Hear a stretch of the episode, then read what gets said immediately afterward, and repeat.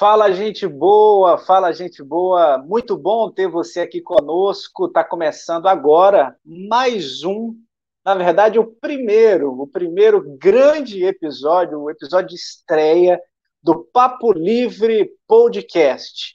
O Papo Livre Podcast é uma proposta leve de uma conversa. Nós não fazemos entrevista, aqui a gente bate um papo e, como o nome do nosso podcast diz, um papo livre sobre qualquer assunto: cultura, espiritualidade, política, economia, todos os assuntos, história, literatura, todos os assuntos que sejam possíveis, são esses que a gente vai tratar. E esse é o nosso episódio de estreia. E olha, estou muito honrado de estar nesse projeto, estou muito feliz, estou muito satisfeito, porque a gente que é apaixonado pela comunicação sempre quer estar ativa, quer estar fazendo e quer estar produzindo conteúdo de qualidade e também relevante para todos nós. Com essa missão nasce o Papo Livre Podcast, que tem como grande objetivo ser um local de voz, um local de fala para nós conhecermos melhor as pessoas e também para termos um diálogo direto, livre, sem nenhuma censura. Aqui o convidado pode falar o que quiser e sobre o que quiser. Lembrando, nós não fazemos entrevista. Nosso grande objetivo é bater um papo, é uma conversa aberta e livre, livre de qualquer amarra e indo muito além da política, falando de tudo sobre a vida. Antes de eu anunciar e chamar o meu primeiro convidado nesse projeto lindo, eu gostaria de, de agradecer alguns parceiros, alguns parceiros que estão conosco nesse projeto maravilhoso. Eu vou falar desses parceiros agora e também vou falar deles mais à frente. Olha, eu queria agradecer muito a UNAMA, Universidade da Amazônia, Polo Redenção, que está apoiando este projeto aqui do Papo Livre Podcast.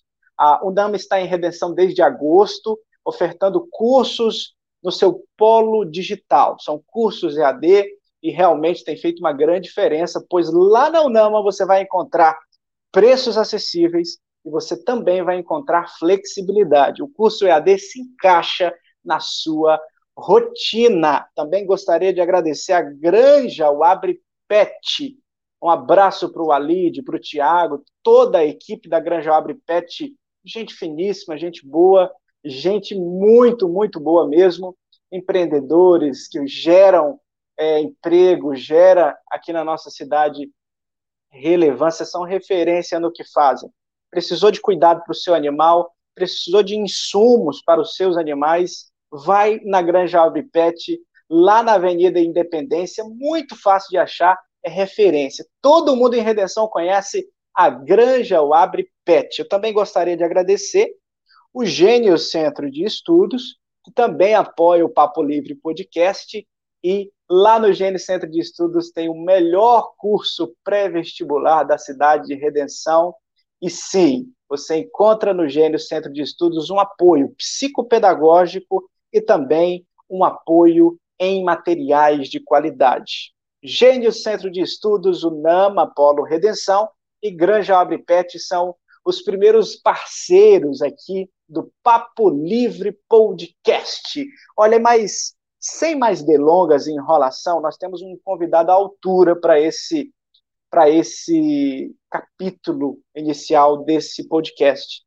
O meu convidado é a primeira pessoa que eu pensei. Eu pensei, olha, eu preciso de alguém que tenha o que falar e a gente pode falar sobre vários assuntos com ele. Nós podemos falar de direito, podemos falar de literatura, podemos falar de espiritualidade, é isso mesmo, podemos falar também de política, podemos falar de economia, de projeto. Olha só, não estou fraco de convidado, não.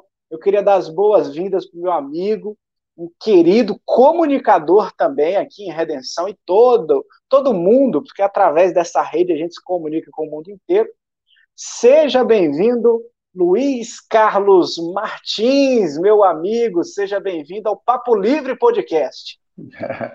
Olá, Diego, olá, internautas, é sempre muito bom estarmos aí batendo esse papo, né, esse papo livre, à vontade, né, com com todos, com você e com todos os seus acompanhadores, né? E principalmente uma, uma alegria enorme, uma honra enorme estar aqui fazendo a, a estreia, né? O lançamento deste que com certeza será um canal de comunicação de máxima grandeza que será assistido todo esse estado do Pará e pelo Brasil e o mundo. Faço votos de que realmente o seu canal seja um canal de muita expressão e que leve realmente os assuntos do cotidiano, aquele que está aguardado, esperado pelo, pelo seu público. Ô Luiz, muito obrigado por topar, muito obrigado por ser corajoso de topar um projeto inicial. e, e, olha, o seu nome foi o primeiro que veio na minha cabeça, cara. Fiquei muito agradecido, muito honrado. Aceito, viu? Muito honrado, muito agradecido. E que pese não estar à altura de tudo que você apresentou, mas vamos, vamos lá, né? Vamos tentar. Ô Luiz, e como eu tinha dito na introdução, aqui do Papo Livre Podcast, a gente não faz uma entrevista, entrevista não. A nossa grande ideia é que seja um bate-papo leve, livre, sobre todos os assuntos. E eu queria começar a falar contigo sobre um assunto interessante. Eu já vou uhum. começar num assunto bem legal, viu? Nós vamos seguir um roteiro muito, muito corretinho, mas vamos falar de tudo. Uhum. Certo, Luiz, certo, vamos lá. Ó, a política é um vespeiro difícil? Como é que você observa o contexto dos bastidores de partido político, essas relações? Como é que você vivencia e vivenciou essa situação aí? Então, eu vejo assim a política como, sabe, é, quando eu penso em política, eu imagino, sabe aquele aclobata que anda na corda? É sim, mais ou menos sim. aquilo ali. Se eu tivesse que desenhar o cenário político, seria mais ou menos aquilo ali, né? Ou segue num determinado roteiro, ou cai para um lado ou para o outro, mas geralmente acaba caindo. Veja só. É, e assim, e lógico que uma hora ou outra o fim da corda vai chegar. Né? Ele, por mais que ele seja um bom equilibrista, mas o seu, o seu espetáculo chegará ao fim a qualquer momento. Sim. Né? Então, realmente é um cenário bastante tenso, bastante delicado, e, como você colocou, é um vespeiro, porque aquelas mesmas pessoas, geralmente aquelas mesmas pessoas que estão ali no picadeiro acompanhando a situação e te aplaudindo, será aqueles né, que geralmente também, os mesmos geralmente, que vai estar tá te vaiando, vai estar tá te cobrando, vai estar tá te, né, te massacrando. Então, assim, é bastante tenso, né? Tanto é que você observa que os governos do mundo geralmente pedem uma trégua de 100 dias, né? porque uhum. ah, os cientistas políticos dizem que se você firmar, você tem um prazo de 100 dias para firmar o governo. Se você não conseguir firmar o governo no prazo de 100 dias, esse governo terá uma chance enorme de vir a falir, né? de ter problema é, de visibilidade, de aceitação e de apoio.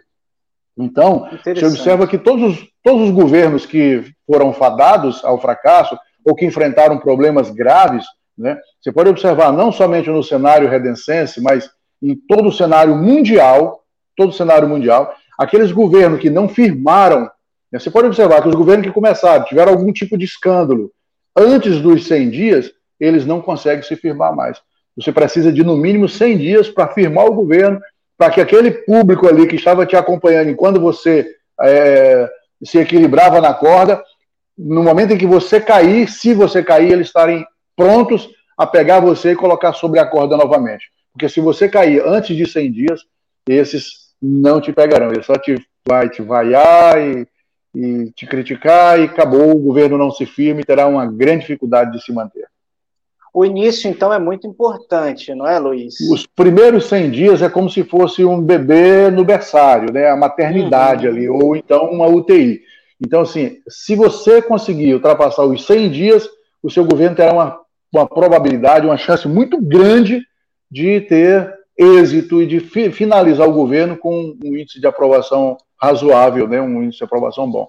Agora, se você cometer escândalos, tiver problemas, um, for um governo inseguro do, do, nesse período de 100 dias, é, dificilmente você. E assim, e cada vez que a, a, esse escândalo acontece é, com o menor prazo possível, maior é a probabilidade do governo não dar certo. Então, é, se for ter algum problema, o ideal é não ter, mas se for ter algum problema, que seja mais perto lá dos 100 dias do que logo no início do governo. No início. O governo que vai se manter firme, ele tem que começar já de forma equilibrada. Eu sempre digo que para começar um governo bom, que pese nunca ter sido nem legislativo e nem executivo, né, sempre participei do, é, mais no tecido social mesmo e participando da política de uma forma mais de bastidores e tentando organizar e, e nessa, nesse aspecto aí mais de acompanhamento, estudo, né, mas nunca efetivamente no comando como executivo, em que pese já ter trabalhado dentro de governo, né, ajudando na execução, mas não nunca no, no cenário como ator principal, né? Com a então, caneta, então, assim, né? Com a caneta, né? Nunca com a caneta, né? Então nunca fui, nunca fui embutido de um cargo eletivo, quero dizer. Agora, é, é, é muito interessante que você firme esse período, os 100 dias, né? para que você realmente estabeleça um governo certo, um governo firme, seguro, um governo em que as pessoas vão dizer, poxa, esse aí realmente deu certo. Observe que os governos que começam com fragilidade, e principalmente se essa fragilidade for logo na saída, é muito complicado. Por isso que eu digo sempre que o governo ele tem que ser como um carro de corrida. Né? Ele já começa atingindo aí os seus cento e poucos quilômetros nos primeiros segundos. Porque se deixar para acelerar lá no fim, né? aqui no Brasil, muito especialmente, se analisar o cenário é, nacional e principalmente os cenários dos países, do, dos, é, dos estados em desenvolvimento, né, esses estados amazônicos, geralmente, que da região norte, muito especialmente, você observa que até pela fragilidade educacional da população da região norte, principalmente, né, desses estados amazônicos, é, o governo, a, a, população ainda não consegue, na, numa grande parte, não é lógico que tem muitas pessoas esclarecidas, mas numa grande parte não consegue ainda é, desvincular o certo né, do duvidoso, o que é realmente permanente, eles esperam políticas de ações imediatistas, né? Muitos ainda esperam política de ações imediatistas, né? Do, do, do me dá que eu te dou. Então, isso acontece muito. Então, nesses governos, né, aqui na região, na região norte, essas regiões amazônicas aqui especialmente, é, ainda não temos isso muito firme. Você observa que, às vezes, um, um, um determinado político ele mantém o seu governo num, numa, num descrédito absurdo, e lá próximo das eleições ele começa a praticar obras e tal, espalha obras por toda a cidade, não sei o que, não sei o que, não sei o que, e consegue eleger o seu sucessor. Sim. Né? Então, veja, veja só, e não somente na região, nas regiões amazônicas, veja o que aconteceu em Niterói, né, no Rio de Janeiro. Veja lá que o, o, prefeito de Niterói, em que pese agora, né, hoje, uma partida da Polícia Federal, ele já ter sido preso né, por, por suspeita de desvio de recurso, e agora está sendo tendo essa, essa busca de busca e apreensão por parte da Polícia Federal no Rio de Janeiro, ele conseguiu, mesmo tendo esse histórico ruim, negativo, negro, ele conseguiu eleger o seu sucessor. Olha só como é o cenário ainda de países emergentes, de países de terceiro mundo. Observa que é realmente muito complicado. Mas, e segundo a tua visão, por que, que eu comecei perguntando sobre essa questão política para você? Porque, uhum. para quem não sabe, acho difícil de não saberem, o Luiz tem um canal de comunicação sobre o debate, sobre a questão político, social, né? é, muito forte aqui em Redenção e na região, que é a redenção que queremos. Tá? Inclusive, está tá com a camiseta aí, né?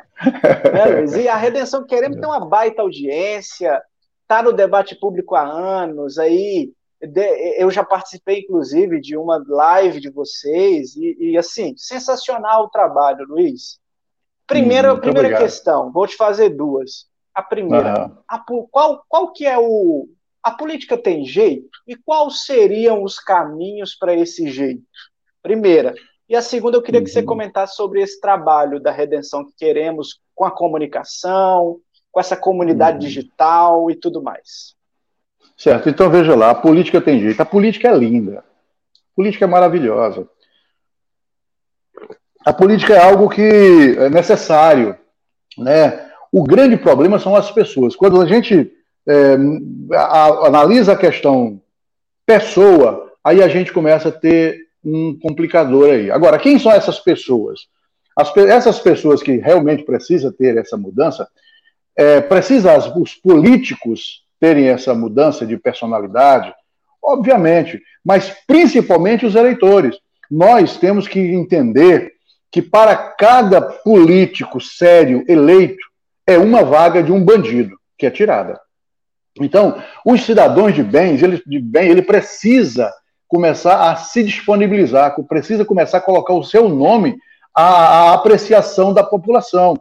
E a população precisa entender que é necessário analisar o histórico, o perfil, a, a, o, o, idealismo, né, a postura desse candidato àquela vaga de emprego.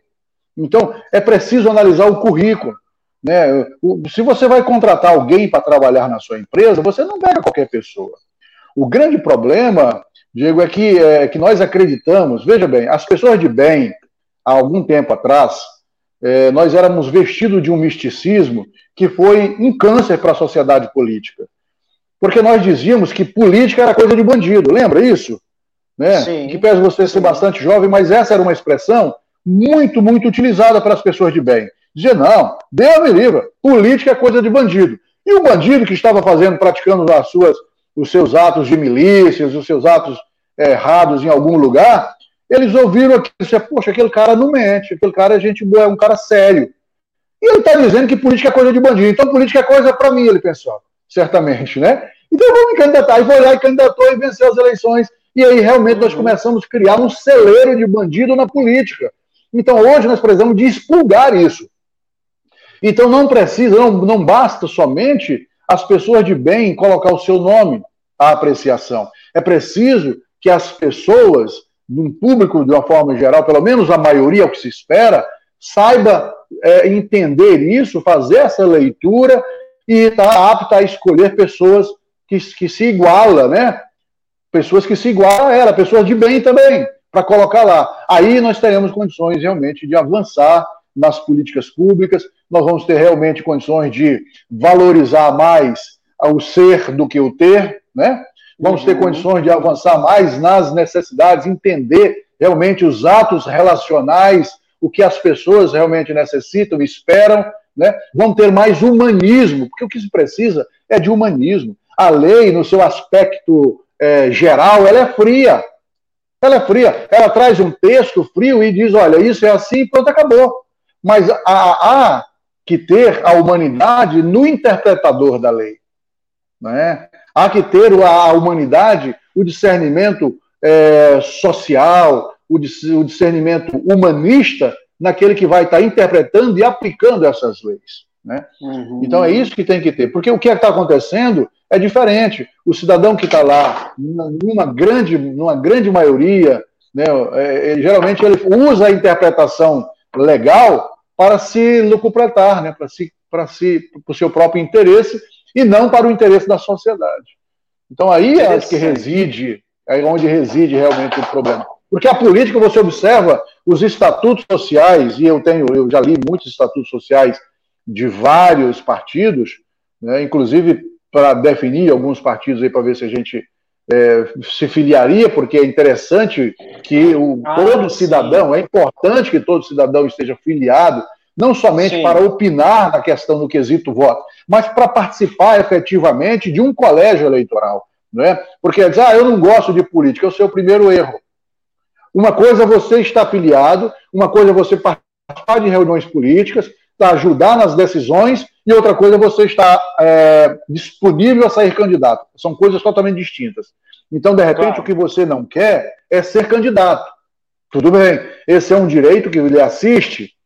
Sim, né? sim Como sim. também participar de, do, de núcleos políticos é um direito que lhe assiste, obviamente. A Constituição, o artigo 5 diz que você não é obrigado a se filiar, manter-se filiado em nada. Você não é obrigado a nada. Salvo, né, você não tem que fazer nada salvo aquilo que expressamente é ditado, é, é ordenado por lei. Ao contrário disso, você não é obrigado a nada. Então, quer dizer, você não é obrigado. Mas seria muito bom que todas as pessoas se organizassem politicamente, né?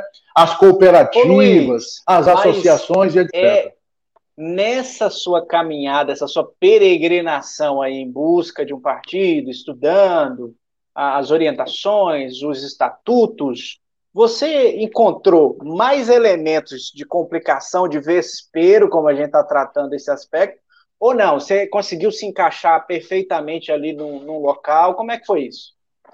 O grande problema justamente é isso, são as pessoas. Né? Quando a gente sai do cenário acadêmico, né, do cenário é, teórico e vai para o cenário prático. O problema é uhum. é, são as pessoas. Então, assim, o Sim. estatuto social rege uma situação bacana, tudo tal, mas muitas vezes quem preside aquele, aquele partido, a ideologia dele, a interpretação, por isso que eu disse que a interpretação ela tem que ser uma interpretação humanitária. A interpretação ela tem que ser no sentido de, de, de, de, de, é, de levar aquele conteúdo ao bem da, da, da comunidade, ao bem da população. Então, muitos presidentes de partidos eles pegam essa interpretação jurídica do seu estatuto social e colocam de forma distorcida e aplicam o seu próprio querer. Observe, eu fui, é, eu, eu, eu, eu, me inscrevi né, num partido e, e, indicado, apresentado por um grande amigo, apresentado para a nacional desse partido, certo? Na, para nacional. Correto. Então a nacional entrou em contato comigo, nós se falamos, etc. Eles mandaram já com a devida apresentação, diga-se de passagem, mandaram que eu falasse com o diretório estadual aqui em Belém, para que eu pudesse é, me, me filiar a esse partido e eu seria o presidente municipal desse partido. E eu falei com o diretório estadual. Você chegou aí lá Muito bem. uma ligação? Ligação, tudo por áudio, tem todo esse material Entendi. que eu estou falando, está salvo, Sim. está salvo no meu celular. Tá? Então eu posso falar Sim. abertamente. Eu preferia, eu posso até falar o partido, mas eu preferia, porque aqui nós não estamos apontando o dedo para ninguém, não tenho. Mas Sim, se forem claro. indagado muita coisa, eu falo, até porque comigo não tem problema. Isso tá, esses áudios, esse material está todo gravado, está tudo salvo no meu celular, tudo eu só falo aquilo que eu consigo provar. Claro. Então, muito bem. É, eu entrei em contato com o presidente estadual, que já havia sido contactado pelo presidente nacional, e me apresentei ele disse: não, beleza, vamos abrir o diretório municipal e você será o presidente municipal Sim. aí em redenção do partido. Disse, beleza, mandei todo o material, o conteúdo que já tinha inclusive mandado para o diretório nacional, e só que aí eu fui e observei que o presidente estadual estava ao lado tinha tirado uma foto e postado no seu status, ao lado de uma pessoa que eu acredito que não é muito legal, que não soma com a minha imagem. E eu disse, olha, eu, olha, veja bem, tudo bem, eu vou estar aqui como presidente eh, municipal, mas eu vou dizer uma coisa. Nós temos muitos candidatos a prefeito aqui em Redenção, e prefeito apoiado por esse ou por aquela pessoa, eu não, não ando com essas pessoas. Eu me recuso a andar com essa com, com pessoas apoiadas por, este, por estes candidatos. Tudo bem? Pelo momentinho. Então, eu, eu, eu, prefiro não, não apoiar, não andar, certo? Aí o que acontece? Eu, aquilo ali eu acho que pesou muito, né? E eu dormi, suposto presidente municipal do partido, e acordei sem partido. Porque eu fui verdadeiro e peguei uma imagem de uma pessoa que eu acredito que não é pessoa honrada, que eu acredito que não é uma pessoa séria, que eu acredito que é bandido,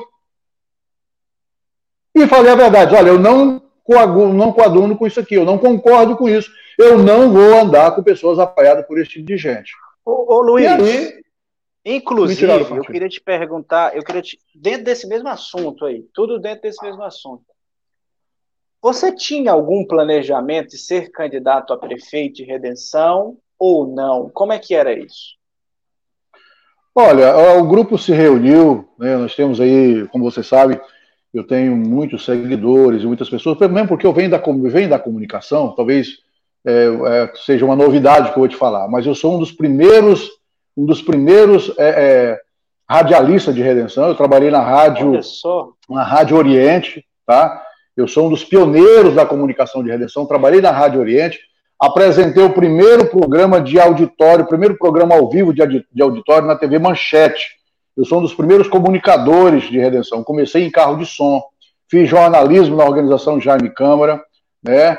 trabalhei com o Jornal Popular e, e aqui em Redenção trabalhei na, na, na Rádio Educador em Uruaçu, e aqui em Redenção Sim. eu trabalhei na Rádio Oriente, que foi antes de tudo, antes de todas essas, essas situações, trabalhei na Rádio Oriente e trabalhei, é, fiz, apresentei um programa de auditório, um programa ao vivo de auditório, o primeiro programa de ao vivo de auditório de redenção na TV Manchete, do senhor Raimundo Teles, né, que funcionava ali aonde hoje é o SBT. Antigamente ali era a TV Manchete, e o proprietário era o senhor Raimundo Teles, e eu apresentava lá onde é a estrutura do Banco Bradesco, do banco do Bradesquinho ali, que antigamente era o SBC, ali no, no, cinema, ali onde é o cinema, ali era o nosso estúdio, ali é onde eu fazia a apresentação de auditório, né? E tem várias pessoas, é hoje que está na rede social, inclusive um cantor evangélico, o Kaique, que começou lá no meu programa. Né? Que então, legal, cara. É, tem tem, Olha, tem essa sabia, história com redenção. Não porque eu estou aqui há 48 anos em redenção. Maravilhoso, maravilhoso. é, muitas é pessoas é não sabem gente... porque é uma história uma história Isso. Depois nós vamos abrir o baú, tá? Depois nós vamos abrir o baú. Então, boa, voltando, boa. É, voltando a essa situação, voltando à pergunta, é, então nós é, fomos reunir, o grupo reuniu e me sugeriu isso. Né? Disse, olha, doutor, você vem lutando aí pelas causas ambientais e, e tem muitos projetos, etc, etc. A visão que eles têm da minha pessoa, e você deveria disputar as eleições. E como eu tenho o conceito, não é, e sou o primeiro a incentivar que as pessoas, inclusive vocês que estão nos assistindo agora, né, que tem, que gosta, que tem o feeling para a política, que gosta, que está inconformado com a situação, deveria estar pensando nisso, estudando acerca disso. Não saia aleatoriamente sem conhecimento, porque muitas pessoas se lançam no cenário político sem saber as suas prerrogativas, sem saber os seus direitos, os seus deveres, né, não sabe exatamente o que, é o que faz um legislativo, não sabe exatamente o que faz o executivo, Sim. não entende de um processo né, e querem se lançar no cenário. Aí eu acho um pouco perigoso, arriscado. Mas se você tem, gosta, se você tem feeling político, comece a estudar. Bom, se eu tenho. Qual é o meu perfil? Meu perfil é legislativo, meu perfil é executivo, o que eu quero, aonde eu quero navegar exatamente. E começa a se misturar, e começa, e daqui a pouco você vai colocar o seu nome, eu acho interessante, você que está nos assistindo, eu sou, então, como eu sou o primeiro, a, a, eu gosto de incentivar as pessoas a seguir esse rumo, porque nós precisamos, Diego. Claro. A nossa, a nossa sociedade precisa de pessoas boas praticando política efetivamente, né? Então, é, eles me chamaram e apresentaram essa situação e eu fiquei é, numa, numa condição de, de, impossibilidade de negar, porque como é que você prega uma coisa e na hora que vem para você, você diz, não, parei, mas Seria incoerente. não. Né? Seria incoerente. Então eu disse, não, tudo bem, vamos lá. Só que eu disse para eles, olha, o meu perfil é esse aqui, vocês conhecem, a exigência que eu faço é essa. Eu não vou ficar na mão de ninguém, eu não vou fatiar o município, eu não vou vender secretaria, eu não quero apoio financeiro de, de, dos grandes empresários, disso daquilo, eu não acredito nisso. Eu acredito que as políticas se fazem com, com, com escassez de recurso, com o mínimo de recurso possível assim, assim, assim. Eu não participo de, de partido esse, daquele, não sou comandado isso aqui. Muito bom. Então tinha todo um, um, um cenário né, de, de, de, de probabilidade para que eu pudesse vir.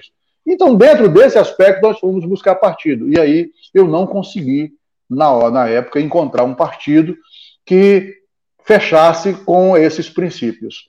Porque a e maioria, você me contou não, aí todos os partidos. Quase quase, quase foi presidente de um partido, só que uhum. ele teve algumas observações que você fez, deixou claro. Isso provavelmente uhum. não, não, agradou né, os líderes Exato. do partido. Não agradou mesmo. Luiz. Uhum. Mas, Luiz, qual era esse partido? Diga para nós aí.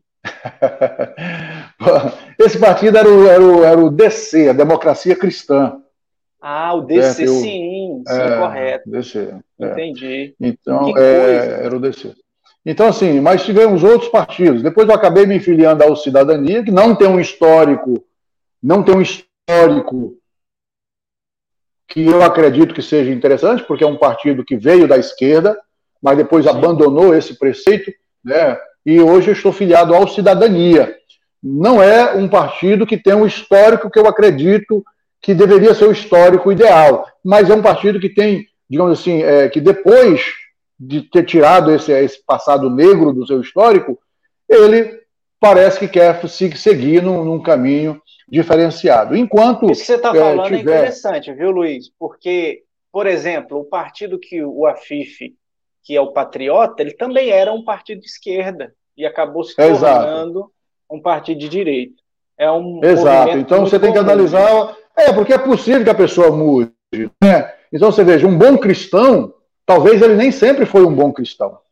Sim. Né? Um, um bom pai, um bom esposo, uma boa esposa, Sim. talvez ela não tenha sido essa pessoa tão reta, tão linheira quanto é hoje. Então eu acredito, na, eu acredito na, no, no, ser humano, eu acredito na evolução das espécies, das pessoas, né? Nessa evolução do sentido, mudança, a evolução de melhorar, né? É, da transformação. Não estou não tô, não tô aplicando darwinismo aqui, não, tá? Eu, estou, eu sou cristão e acredito na, acredito na, na questão da criação, tá? Mas Sim. eu estou falando da evolução no sentido de melhorar, né? de, de evoluir as pessoas. Então, como os partidos são feitos por pessoas, né, são aplicados e relacionados uhum. por pessoas, são as pessoas que mudam, consequentemente, os institutos, as associações, as aglomerações, elas vão estar mudando, né? Então, eu acredito nessa evolução, como acredito na evolução do cidadania e de muitos outros, até dos partidos extremos, né? É, esquerdistas e etc. Se as pessoas mudarem e tiverem uma mentalidade realmente de fazer o melhor, de fazer a coisa correta, eu acredito que é possível. Porque a, a sigla partidária ela não tem culpa de nada. Legal, né? A legal. sigla partidária, a cor do partido não significa Sim. nada. Sim. Né? O que faz, é o que faz é são as pessoas. Então, é, nesse, nesse aspecto, nós resolvemos é, lançar o nome, mas aí acabou que não conseguimos localizar, porque os presidentes chegavam, queria secretaria, queria, queria isso, queria aquilo, certos empresários querendo é, oferecer fábulas de dinheiro e não sei o que e tal, porque fizeram uma pesquisa aí lá nos idos de 2018, é, início de 2019, e aí meu nome tinha uma expressão muito grande, foi, foi, foi, foi detectado que eu seria um grande candidato, porque não teria é, rejeição e etc, etc, tem um histórico bacana. E aí muitas pessoas chegaram e queria investir muito dinheiro e não sei o que e tal. E aí eu falei, poxa, peraí, não é assim, não é uma, não, aqui, me, me perdoe, eu respeito Sim. todas as profissões, mas aqui não é um ato de prostituição, não.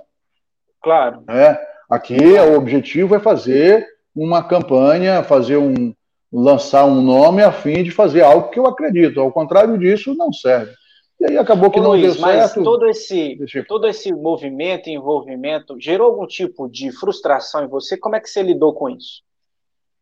Olha, acaba gerando uma decepção humana, né? Porque eram pessoas que me ofertavam as coisas, né? Não era, uhum. não era um, uma regra. Né? O pessoal chega para. O que, o que acontece? Veja bem, o que, que é o cenário? Eu já estive no executivo ali, muito próximo, e sei do que eu estou falando. É muito Sim. comum, eu não sei se isso em que cidade acontece e em que governo acontece. Eu não estou apontando o dedo para ninguém, quero deixar claro. Mas é muito comum, é muito comum nas administrações públicas, muito especialmente para o executivo, né, isso tanto municipal quanto estadual, eu não sei no, na esfera é, federal, mas deve acontecer em escala muito maior, mas é muito comum o retorno. Tá? Então as pessoas chegam e dizem assim: olha, é, faça isso que eu te dou um retorno de 10%, um retorno de 5%, como se fosse algo legal. Mas isso, gente, em que pese ser um hábito, mas é um hábito de bandido, é um hábito de ladrões, é um hábito de, de, de, de quadrilheiros. Não é? Então, esse hábito, nós não podemos assumir esse hábito para nós. Imaginar que esse hábito é um hábito saudável. Então as pessoas chegavam dizendo: não, parei, mas é comum, é normal. Nós vamos te apoiar, mas nós queremos a secretaria tal. Nós vamos te apoiar, vamos fazer aquilo, mas queremos isso, queremos, uma, queremos que facilite a licitação. Né? Chegou um cidadão que queria, queria me, ofer me oferecer o apoio, né? queria me dar 40 mil reais por mês na localização idos de 2018, início de 2019, e queria a licitação de medicamento. Eu disse, poxa, né? É algo que eu, se eu tivesse condições ali de provar, ele sairia preso aqui da minha casa. Sim. Né? sim então, sim. quer dizer, veja como é, que, como é que é a situação. Como é que é o sistema, né? Como é que é o sistema. Então, assim, você vê que não é, não é, não é comum que as pessoas venham e deletem o sistema. Né? Que acuse, que aponte o dedo para o sistema. Porque eles querem entrar lá, muitas vezes, nem todos, lógico, existem muitos, muitos, muitos políticos sérios. Graças a Jesus, já existem muitos políticos honestos.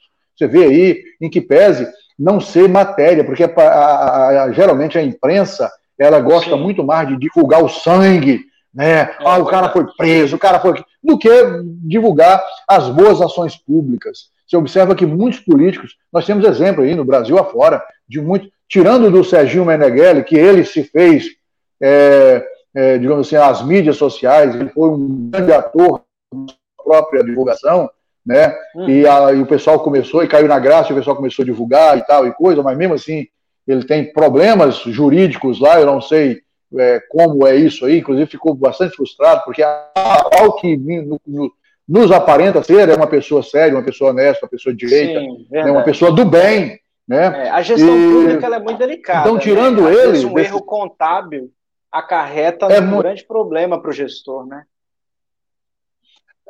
Que é outra coisa que nós deveríamos abordar, Diego. Você sabe por quê? Porque nem todos que respondem a um processo é culpado. Uma coisa é você é, responder a um processo. Sim. A outra coisa é você ter uma sentença transitada, uma sentença condenatória transitada em julgado.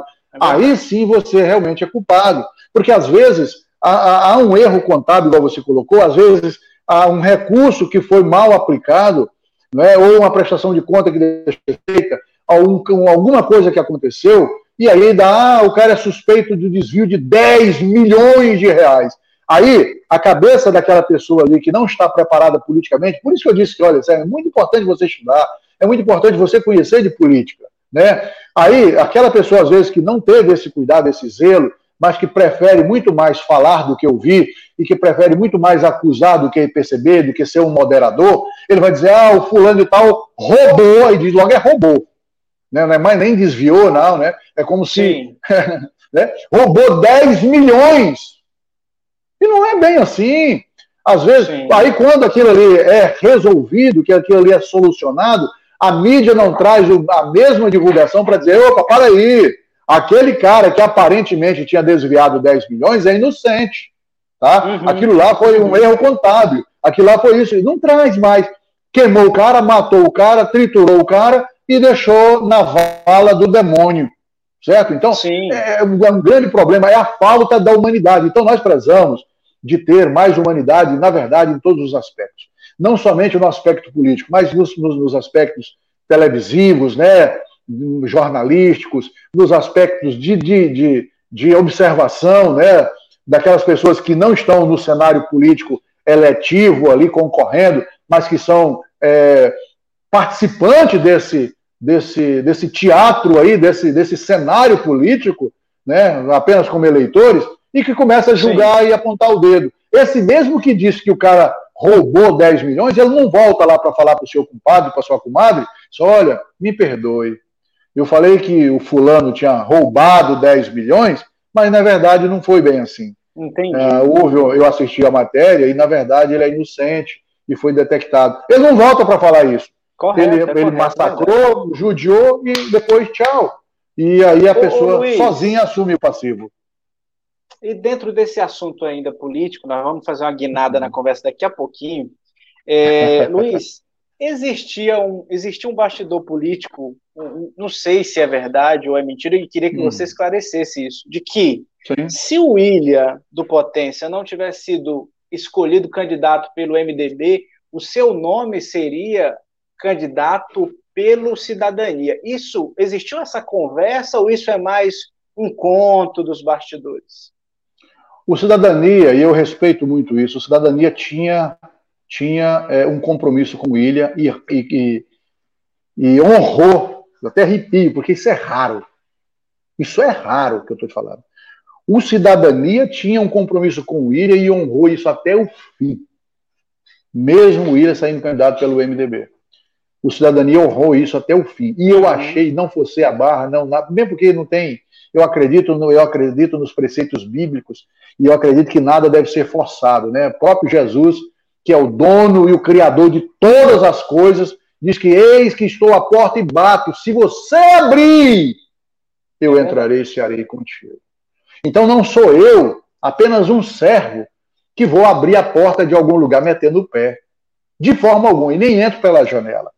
Então, se o meu Criador, o meu Salvador, aquilo que eu me espelho verdadeiramente, diz que está à porta da minha casa, a porta da, da sua casa, a porta do meu coração e a porta do seu coração batendo, e se eu ou você abrir, ele vai entrar, não sou eu que vou arrebentar.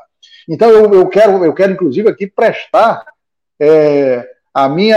A, de forma honrosa, a minha solidariedade, a minha homenagem à cidadania, por ter cumprido, honrado um compromisso que, que fez lá atrás, certo? E que foi fiel a esse compromisso até o fim. Né? Eu entendo até que o William cometeu um grande erro, porque eu penso que se o William tivesse permanecido no Cidadania, ele teria sido eleito, certo? Porque tinha muitas pessoas que iriam apoiar, inclusive eu. Inclusive eu.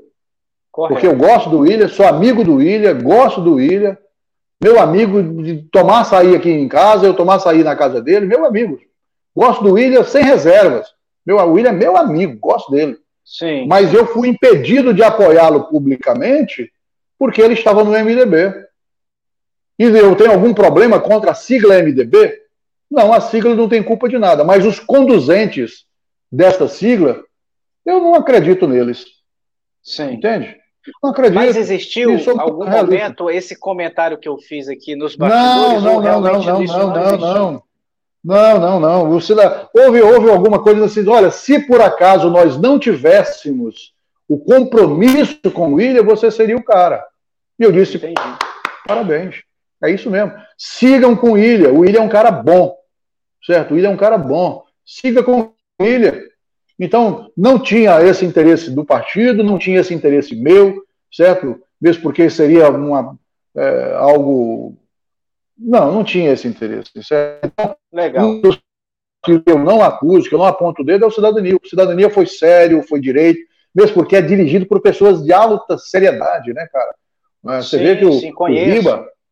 É, o Riba, é um cara, fina, um cara, é, um cara íntegro, um cara sério, é, né, cara? Gente boa. Então é o presidente ô, ô, municipal. Ô, Luiz, não, beleza, beleza pura. Luiz, eu queria que você falasse para o pessoal que está nos assistindo aqui também um pouco sobre da onde vem o Luiz Carlos, né? Qual é a sua linhagem? Você falou para mim um tempo atrás sobre são das gerações da sua família que estão em redenção. É, fala um pouquinho, um pouquinho para nós desse início ali, da sua infância, como é que foi sua, sua formação, aonde você trabalhou e tal. Fala para a gente sobre isso. Uhum. Certo. Bom, é, veja bem, eu, eu, eu venho de uma família muito pobre, muito humilde e de origem. Bem, ah, lá atrás, minha família é de origem indígena, certo? Nós somos descendente dos, a, por parte de minha mãe, dos índios Carajás, certo? E a gente, por conta, até por conta disso, o índio Carajás aqui do Goiás, né, nós vemos, descendemos de, de Goiás. Eu nasci na cidade de Uruaçu, Goiás, e fui registrado, naquela ocasião, como os cartórios era, tinha muitas, muitos problemas, e, certo, é, a cidade, Redenção era interiorana, salvo engano, eu fui registrado aos 16 anos de idade, aqui em Redenção, já aos 16 anos de idade, ou alguma coisa assim, eu tenho que teria que verificar, acho que foi aos 16, como filho de Inhumas, Goiás.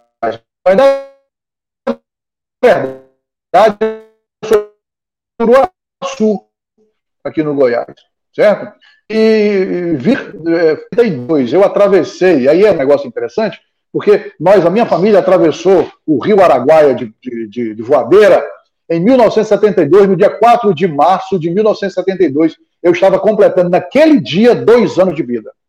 Olha naquele dia, no dia da travessia, eu, aí eu falo que foi o maior presente que eu ganhei na minha vida. Eu ganhei o estado do Pará de presente com dois anos de idade. Qual é a criança que ganhou isso? Então eu me sinto extremamente honrado, porque no dia do meu aniversário eu saía do estado do norte do Goiás, naquela época né, que hoje Tocantins, e atravessava o estado do Pará no dia 4 de março de 1972, ganhando o estado do Pará de presente. Né? Então nós estamos aqui desde 72. Aqui em Redenção nós temos cinco gerações. Então a minha avó, né, que foi enterrada aqui no cemitério, esse cemitério grande, né, a minha mãe, eu, né, meus irmãos, etc., os meus filhos e netos. Então nós temos cinco gerações aqui em Redenção. É, e temos um número enorme de, de parentes. Aqui, eu, a minha mãe conheceu o meu pai de criação, né, o meu pai biológico mora em Uruaçu, é vivo até hoje, e conheceu Sim. aquele que eu conhecia como que eu conheceria como pai, porque eu tinha dois anos de idade, e eu cresci entendendo que ele era meu pai, que eu o pudesse. Né? Então, é... eu, eu cresci, vou uma ligação aqui, eu tive que fechar, entendi Não, tá é, é, que, era, que era meu pai, né, o Adão Modesto. Então, eu cresci com ele aqui em Redenção, e, ah, mas o meu pai, que já, já, já, já falecido, infelizmente, e o meu pai biológico, que mora em Uruaçu. Então, vem de uma família assim, uma família simples, depois, aí aqui eu desenvolvi todos os meus conhecimentos. Então, assim, na verdade, eu sou 99,9% paraense redencense, né? Porque foi aqui que eu aprendi é, Sim. Foi aqui que eu, foi aqui que eu aprendi a, a caminhar de verdade, foi aqui que eu aprendi tudo. Foi aqui que eu conquistei as poucas coisas que tenho, onde eu estabeleci família, vínculos e etc. Então, é, quando me pergunta, e eu já levei a bandeira de redenção, a bandeira do Pará, eu fiz conferências no Brasil inteiro e, e estive em alguns países do mundo, e eu levei a bandeira do Pará, a bandeira de redenção, para todos os lugares que fui apresentando. Quando ia fazer algum. Legal, é, porque além de advogado e outras coisinhas mais, eu também fui conferencista, né? Eu fiz conferência, seminário, palestras no Brasil inteiro, inclusive no, no Paraná, aquela parte do, do, sul ali toda. E aí as pessoas viam a bandeirinha de redenção, a bandeira do Pará, e não sabiam. Diziam, de onde é isso? Muitas vezes, né? Dizendo, não, isso aqui é do Pará e aqui é de redenção. Sim, redenção. Sim. Ah, no Pará, lá é, ainda anda onça no meio da cidade e tal. Não, não anda, não. então, é com muito coisa. prazer que eu levei, inclusive, a bandeira do nosso Pará, a bandeira da nossa cidade, Legal. inclusive para a China, né? Ah, quando sim, eu fui participar de seminário que abria a nossa. É, abria a nossa conversação, aí ali passando, toda aquela região ali de, do Catar, China, e, e andamos ali por muitos dias, né? E outros que a gente já teve visita, levando é, a bandeira do nosso estado, a bandeira da nossa cidade, que é aquela que eu tenho orgulho de dizer quando alguém me pergunta de onde você é, eu digo, eu sou de. Que até minha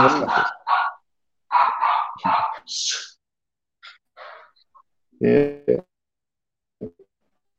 Porque a gente, a gente é aqui, cara, aqui está a minha filhos, onde a minha avó foi, foi sepultada, onde o meu pai de criação, que eu amo loucamente, que é o Adão Modesto, foi sepultado, onde os meus tios, né, cara, Sim. onde a minha sogra. Então, assim, é aqui, cara, é redenção. Faz parte né? da sua história Não completamente, sou... né? Tá no meu DNA. Tá no isso. meu DNA. É isso. É, não sou bairrista, não sou bairrista, mas está no meu DNA. Ô Luiz, é, inclusive, é, você tem quantos filhos? Eu tenho quatro filhos. Ah, legal. Eu tenho um rapaz, é, o Emerson Johnny, trabalha na Transpress, é uma das pessoas que tem uma grande responsabilidade ali naquela empresa, né, muito sério, um menino muito responsável, muito direito, muito honesto, um cara muito bom, é, tem um, uma grande função ali naquela, uma grande responsabilidade ali naquela empresa, cuida de toda a parte logística, né, de, de, oficina, de compras, e, enfim. Eu tenho uma mocinha que está fazendo odontologia lá na FIC, é a Mirva, A-M-I-R-V-A, a Mirva, que é tem um segredo aí desse. Dela, né? É, é, esse nome eu sonhei com a Mirva 11 anos antes dela nascer. É tá? E aí depois, talvez esse assunto até entra nas partes de espiritualidade. 11 anos antes dela nascer, é, antes de eu me casar, né, pela primeira vez, eu tive um sonho e ela vinha correndo assim, tinha uma plantação, parecendo uma plantação de trigo, sei lá, e ela vinha correndo ao meu encontro, com aqueles cabelinhos cacheados, coisa mais linda do mundo, e eu a abracei e uma voz falava assim: Olha, essa é a tua filha, e o nome dela é a Mirva. acorde e anote, para você não esquecer. Ah. Aí eu acordei assustado, procurando aquela voz que falava comigo, e aí comecei a dormir novamente, a voz, acorde e anote, a Mirva, senão você vai esquecer. Aí eu acordava novamente, eu, eu, com jovem demais, aquele sono me roubava a memória, e eu queria dormir. E aí, pela Sim. terceira vez, eu comecei a cochilar, dormir novamente, aquela voz aí foi um pouquinho mais, que era muito suave, muito agradável, mas ela foi um pouquinho mais enérgica e disse assim: Você não pode esquecer, acorde e anote a Mirva. Olha só. Aí foi bastante incisiva. Eu tenho, essa, eu tenho essa escrita até hoje. E aí, como eu tinha muitas ideias e, e é, ultimamente, assim, sempre tive uma mente um pouco criativa, eu, eu tenho vários, eu inventei várias coisas que nunca, nunca foi publicada nenhuma das coisas, sabe? Mas eu também tenho esse lado de inventor. E aí eu sempre durmo com um papel e um, ah, um bloco de notas sim. e uma caneta, um lápis perto de mim. E nessa ocasião sim. eu estava com o lápis. Eu só passei a mão na cabeceira da cama, peguei o lápis e anotei a Mirva. E dormi. 11 anos, quer dizer, 10 anos depois, eu conheci a Mirva, a mãe da Mirva. Nós começamos a namorar e eu disse: Olha, se nós nos casarmos, você terá uma filha, nós vamos ter. A tua primeira gravidez vai ser de menina e o nome dela será a Mirva. E contei a história. Ela se apaixonou pela história e disse: tá bom, se isso acontecer realmente, vai ser a Mirva. Casamos, ela engravidou. Quando ela engravidou, tá, estou grávida. Então tá bom, eu fui na rua e vamos comprar os enxovais. Aí comecei a comprar enxoval de menina. Ela disse: ah. não, mas peraí, você nem sabe. Eu disse: eu sei, eu sei disso há 11 anos atrás. É a Mirva, né?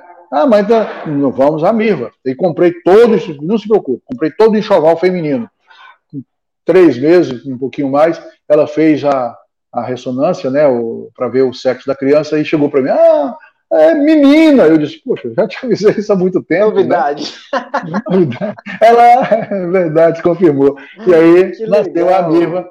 Hoje ela faz odontologia, um amor de pessoa, uma menina linda, linda, linda. Que de todos história aspectos, legal, né? Luiz. É. E assim também foi o meu quarto, o meu filho número quarto. Né? Eu tenho o terceiro filho, que é o Luiz Carlos Filho. Aí é um menino espetacular, brincalhão, extrovertido, mas não tem uma história assim diferenciada. Aí tem do Caleb, né, o Caleb Jefé. Hum. Aí foi um sonho também que eu tive, mesmo muito parecido. A criança corria para mim, me apresentava e a voz dizia: Esse é o teu filho, Jefé. Não falou Caleb, só Jefé. Olha Esse é o teu filho, Jefé. Eu acordei e disse para minha esposa: Meu bem, você vai engravidar. E vai ser um menino. E o nome dele será Jefé. E nós sonhávamos em ter uma mocinha ou um rapaz. Se fosse uma moça, o nome seria Esté. E se fosse um rapaz, seria Caleb. Eu disse para ela: Olha, eu não posso colocar o nome de Caleb, salvo se Deus autorizar. Então, vamos fazer o seguinte: vamos fazer um propósito, vamos pedir a Deus se ele autoriza. Se ele não tiver nada contra, ele fique quieto e emudece, né? E não nos Sim. responde.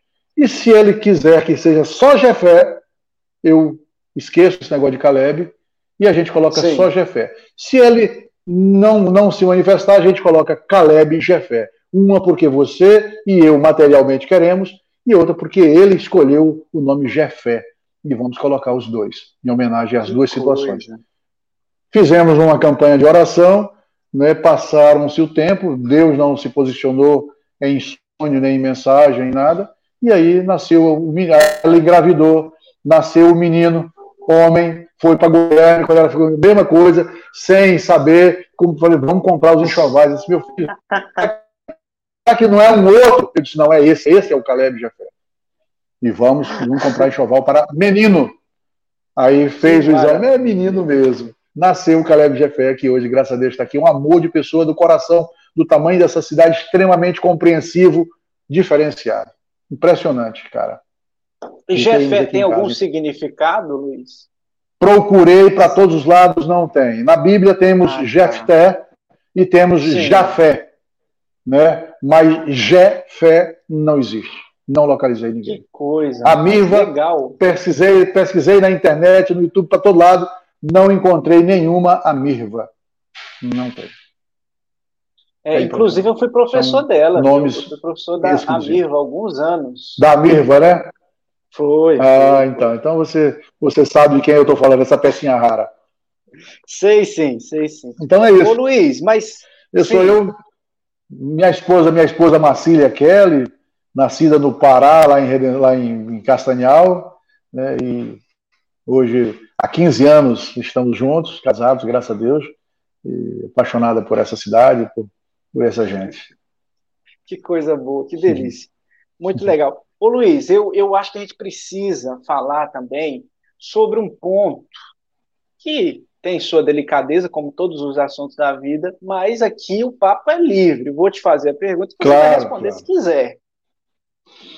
Certo. Como é que Vamos foi lá. a sua relação de vida e história com o ex-prefeito, o prefeito, falecido prefeito, finado prefeito Iavé, e como é que foi a perda dele para você, que eu sei que vocês tinham uma relação, e me exponha isso aí para nós, se for de seu interesse. O Iavé, o Iavé para mim, ele foi, ele representou uma figura paterna, representou uma figura paterna. É, eu era um cara que tinha poucas, poucas perspectivas é, financeiras, poucas perspectivas, inclusive de trabalho. Como eu disse para você, eu vim de uma família muito pobre, muito humilde, né? E minha mãe, aí uma uma imigrante aí do Goiás, chegando aqui no estado do Pará, é, sem perspectiva financeira nenhuma, muito. E, e meu pai, assim, de criação, Adão Modesto também, era, era um madeireiro, sabe, com apenas uma, um conjunto de roupa, pode-se dizer, lenhando aí com extrema dificuldade, né, tirando madeira com extrema dificuldade. Então, assim, é, eu venho dessa origem. E com muita dificuldade, eu, a cidade também não oferecia grande perspectivas, porque tinha poucas uhum. empresas, etc.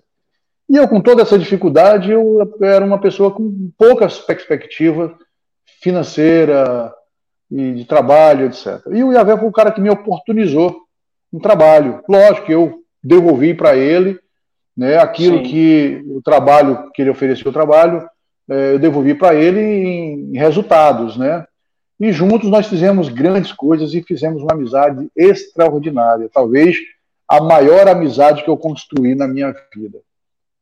Olha Tanto só. é que eu preferi, é, que eu acabei me suicidando por ele, porque aquilo que as pessoas não sabem, né, e aí talvez aqui vamos estar abrindo parte desse, desse arquivo pela primeira vez, é, o Iavé colocou pessoas de má índole em, em, seu, em seu entorno. Né? E ele, Iavé, era um cara do coração muito grande. Era um cara espetacular, sabe? Muito, muito, muito bom. Então ele não conseguia entender e perceber que aquelas pessoas eram câncer, que aquelas pessoas eram malignas. E aquelas pessoas estavam levando ele para o buraco. E eu percebi que aquilo estava acontecendo e comecei a me posicionar contra essas pessoas. Jamais contra o Yahvé, mas contra essas pessoas.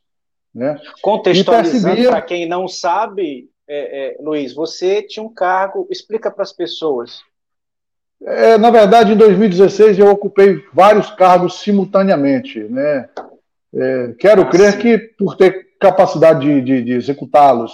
Então, em 2016 eu atendia, eu respondia pela Procuradoria Geral do município, eu estava como Procurador Geral do município, eu assumia a metade da administração, da Secretaria de Administração, eu estava como secretário de governo do município, eu resolvia os problemas do gabinete do prefeito e eu era o coordenador geral da campanha. Então eu tinha quatro pastas no município, porque eu acreditava que nós tínhamos condições de causar uma economicidade, tínhamos condições de economizar, precisar de tanta mão de obra, a gente conseguia, eu acredito, e consegui resolver isso. Né? Claro que eu almoçava às 5 horas da tarde e jantava às 11 horas da noite. Né? Tive dois desmaios, tive um infarto sem ter problema de coração. Tive que fazer Meu cateterismo. Deus. Foi um excesso de trabalho e excesso de estresse que eu não recomendo para ninguém. Mas naquele momento, para colocar o município no eixo, era necessário, em 2016. Né? Você era o e... braço direito ali na gestão, né? Sim, sim, sim, com certeza. Porque, na verdade, eu queria protegê-lo, como se protege um pai, como se protege alguém que você verdadeiramente ama, né? Então eu tava, o meu objetivo era protegê-lo e não deixar que aquilo ali acontecesse né, de forma escusa e de qualquer jeito. Ao contrário de algumas pessoas que estavam em volta dele ali no entorno, que queria que, assim, quanto pior, melhor, né? Quanto pior, melhor. Então, aí eu comecei depois, eu comecei a observar isso e, e comecei a mostrar para ele isso, mostrar e dar nome aos bois, olha, tá aqui, aqui, aqui, tá, tá, tá. Mas ele se negava a acreditar naquilo, se negava a perceber aquilo, não sei. Né? E aquilo começou a se agravar, e começou, eu comecei a observar que aquilo ia dar um problema muito grave no futuro. E eu estava muito próximo daquilo. E ele não enxergava aquilo. Eu comecei a mostrar e mostrei provas e muitas coisas que podia. Eu peguei é, testemunho do prefeito de outra cidade, que uma determinada pessoa tinha passado por aquela cidade e deixado um problema gravíssimo, das pessoas que era da confiança dele, tinha deixado problemas gravíssimos em outros municípios. E eu, eu, com a autorização do prefeito daquelas cidades, eu gravei, com a autorização dele, eu gravei, prefeito, posso, ó, estou gravando para mostrar para o meu prefeito aqui. Posso gravar? Pode. Eu tenho esses áudios ainda até hoje gravados. E eu gravei esses áudios, mostrei para ele. E ele não queria desagradar ninguém, não queria tá, tá. E eu percebi que não dava para continuar. Então, sendo assim, eu me ausentei do governo. Né? Me ausentei do governo, passado poucos dias, aí negócio de, sei lá, 20, 30 dias, não sei, 40, não sei a quantidade exata, teve aquela, aquela ação da DECA na Secretaria de, de Obras, e aí a coisa começou a desmantelar, e, em que pesa aquela situação ser é, fruto do governo anterior, né? É, mas houve problemas e começaram a haver uh, processos e mais processos e, e aí bens bloqueados e não sei o que, não sei o que. Uma certa feita ele me chamou e disse, rapaz, você cantou a, a bola para mim, você disse que realmente muitos problemas iam acontecer, estão acontecendo, e nós tivemos uma houve, conversa houve bacana. Esse diálogo, né? Houve, houve esse diálogo, tudo, mas até tentei ainda retornar através de um contrato de prestação de serviço que fiz, é, mas aí acabou que realmente as coisas permaneciam muito, muito ruim, muito complicada, e eu acabei me, me distanciando. Mas o Iavé, para mim, era uma pessoa, pela morte dele, eu não consegui ficar no ar, eu desliguei meu telefone, Sim. saí, fiquei 30 dias, 30 dias sem ligar meu telefone, entendeu? Senti como se sente a perca de um irmão, de uma pessoa né, que, que fez parte da minha vida. Né? O Iavé nunca para mim vai ser passado. Né? O Iavé para mim, ao contrário de que as pessoas ficam utilizando aí de forma política e lançando e tal e não sei o quê, não, o Iavé está no meu coração, vai permanecer, né, por, né, eu não não caminhava mais politicamente com ele. Não caminhava mais. Não por ele, mas pelas pessoas que estavam do lado. Eu não caminhava mais politicamente com ele. Mas o Iavé nunca deixou de ter o meu carinho, nunca deixou de ter o meu respeito, nunca deixou de ter a minha amizade, nunca deixou de ter né, a minha gratidão, nunca deixou de ter a minha gratidão. Né? Eu só não podia mais caminhar com ele. Porque uma coisa é o seguinte: é, se afastar de uma pessoa, às vezes não está no seu poder de decisão. Sim. Se manter perto de uma pessoa também às vezes não está no seu poder de decisão, né? Mas é aquilo que você pensa, puxa, o que é certo? Né? Eu, eu preciso fazer alguma coisa em prol da minha família, em prol da, da minha pessoa, em prol de uma série de situações. E aí você tenta salvar aquele amigo, tenta tirar aquele amigo daquele cenário, tenta por tudo, e ele não sai, você, poxa, então eu vou me suicidar. Foi o que eu fiz. Eu me suicidei politicamente, digamos assim, né? Eu me suicidei administrativamente. Eu abri mão de um cargo, de um cargo, de um trabalho, porque eu podia chegar para o Iavé e dizer, agora eu quero ser secretário de tal coisa. Ele me colocaria. Uhum. Né? Então eu abri mão de um cargo que eu permanecesse como procurador-geral, que é o meu é, é onde eu realmente tenho muita paixão pela parte do direito, né? Então, é um, poxa, é secretário, é procurador-geral do município, não é um carguinho. Né? E um salário razoável. Um Sim. secretário ganha 10 mil reais. Né? Sim. E, e eu ainda atendi o Iavé particularmente, e do salário dele ele me, me repassava mais alguma quantidade do, do, que ele ganhava como prefeito, ele Sim. me passava uma parte para que eu uhum. pudesse auxiliá-lo, inclusive aos domingos. Então, hum. é, eu abri mão de um bom salário e abri mão de um grande cargo. E o que mais doía é que eu abri mão de um grande amigo. Né? E não somente de um grande amigo, mas da família, porque os filhos do Iavé eu cresci, os meninos cresceram. Eh, poxa, Sim. eu carreguei aqueles meninos no braço. A dona. Vilma, que é a esposa do Iavé, para mim é um. Eu sou apaixonado pela dona Vilma, não como, obviamente, como claro. mulher, mas como uma. Claro. Como, sabe, um, uma pessoa que tem um papel para mim que eu não sei nem falar o que é. Entendeu? É uma pessoa uma referência que, ali, né? É uma referência, é uma pessoa extremamente claro. séria, muito honesta, muito direita, muito prudente. Ela é nervosa, é, é, assim tal, mas aquilo ali é só aparente. Ela tem um coração do tamanho dessa cidade, dona Vilma. Então, aquilo para mim foi. Para você ter uma ideia, pra você ter uma ideia, esse, é, é, essa, essa, essa questão de eu ter saído do governo, dessa situação, Sim. e ter rompido, de certa forma, o relacionamento, porque eu, eu acreditava, eu acho que o Iavé também acreditava nisso, inclusive ele deu entrevista para o Alexandre, falando a respeito disso, que quando passasse as políticas a gente sentaria e resolveria Sim. isso. Me lembro, me lembro. Meu Deus. Você lembra, né? Eu também aguardava isso, porque o Iavé prefeito não, me, não, não servia para mim, porque eu não ia andar com ele politicamente. Mas o Iavé, ser humano, pessoa, me servia demais. Então eu também aguardava ansioso passar esse cenário político para a gente sentar e voltar a ter um bom relacionamento como pessoa. Como pessoa, Sim. certo? Porque a gente que tem personalidade, a gente não deixa se influenciar por, por nada. Né? Um pai, uma mãe, um irmão não pode te influenciar, não pode me influenciar. Né? Então, em que pese a pessoa ter um, uma, uma representatividade enorme para mim, mas não podia me influenciar em nada. Né? Porque eu tenho um caráter, uma, um posicionamento definido, que me influencia é, primeiramente Deus, depois é o meu próprio pensamento, a minha própria cabeça, e, Sim. por terceiro, não menos importante, a minha esposa. Né? Então a gente bate um papo, etc. Então eu penso assim que o ser humano ele tem que ter esse, esse, esse, esse padrão. Então eu aguardava que a, que a política passasse, que todo o cenário passasse, acabasse isso, para que a gente pudesse voltar a conversar e ter um bom relacionamento, etc. Infelizmente, não tivemos esse tempo. Né? Não tivemos esse tempo. E, mas quando nós nos afastamos, quando eu, é, nos afastamos desse relacionamento, eu fiquei o ano de 2017 todinho, todo o ano de 2017 em luto. Eu quase que entrei em depressão, meu irmão. Foi um, choque, um baque é mesmo, que ninguém queira entender o que é você imaginar perder um amigo querido, ele estando vivo, como se tivesse na verdade, eu suportei duas vezes o falecimento do Iavé. Para mim, ele Sim. tinha morrido naquele momento em que nós nos afastamos, porque e é complicado. Eu, eu falava para as pessoas, cara, você entende o que é um amigo seu morrer, você não poder carregar a alça do caixão dele, você não poder ver ele, certo, despedir dele como é complicado. Você saber que ele morreu estando vivo.